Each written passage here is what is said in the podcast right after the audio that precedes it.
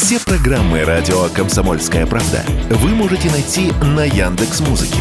Ищите раздел вашей любимой передачи и подписывайтесь, чтобы не пропустить новый выпуск. Радио КП на Яндекс Музыке. Это удобно, просто и всегда интересно.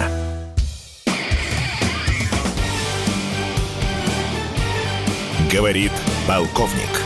Нет вопроса, на который не знает ответа Виктор Баранец. Просочилась из Израиля, из военных штабов Америки и Польши. А суть этой сенсации заключается в том, что Израиль вознамерился продать, как он хитренько говорит, двум европейским странам больше 200 танков израильских Меркава. Хитренькие израильтяне говорят, что эти танки якобы списаны и принадлежат ко второму и третьему поколению. Но это лукавая ложь. Эти машины на ходу, у них хорошее вооружение, и они могут применяться в боевых действий. Но что странно, есть постановление израильского правительства, которое запрещает поставлять вооружение израильское на Украину. Тем не менее, мы знаем, что и беспилотники, и другая аппаратура израильская уже давно находятся в боевых порядках украинской армии. Ну а теперь давайте я кратенько вам скажу, что это за машина такая Меркава.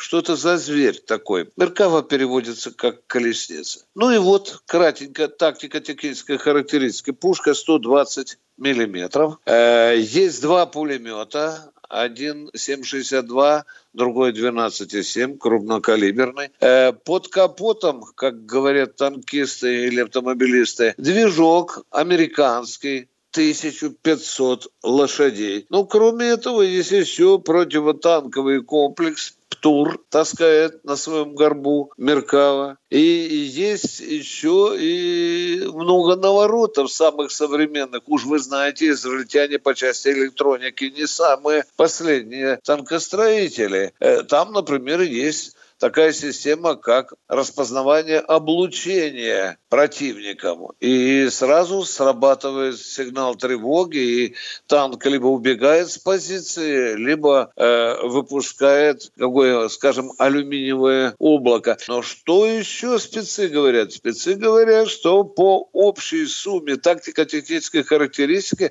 Меркава происходит даже немецкие леопарды. Опа. И они могут быть опасно. Тем более, если обратить внимание на количество боеприпасов, то э, очень прилично выглядит эта, эта цифра. 48 э, снарядов. Ну и куда же, куда же, каким образом израильтяне хотят запихать э, свои танки Меркава на Украину? Через продажу, через продажу одной из европейских стран. Вот так вот ушленькие комментаторы израильские говорят. Скорее всего, безусловно, я не сомневаюсь в этом, это, конечно, будет Польша. А вот как только украинские специалисты появятся на территории Польши, танкисты, извините, появятся, сразу станет нам понятно, на какие типы боевых машин они будут учиться. Нехорошо поступает Израиль, который везде, на всех углах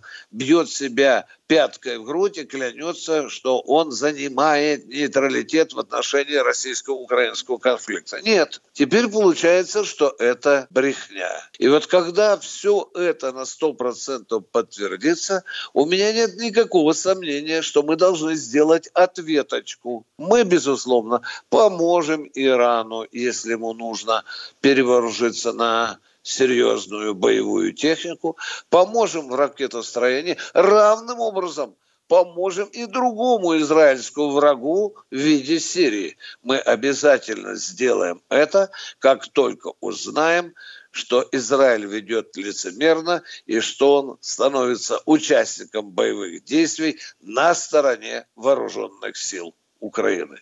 Виктор Баранец, радио «Комсомольская правда», Москва. Говорит полковник. Нет вопроса, на который не знает ответа Виктор Баранец.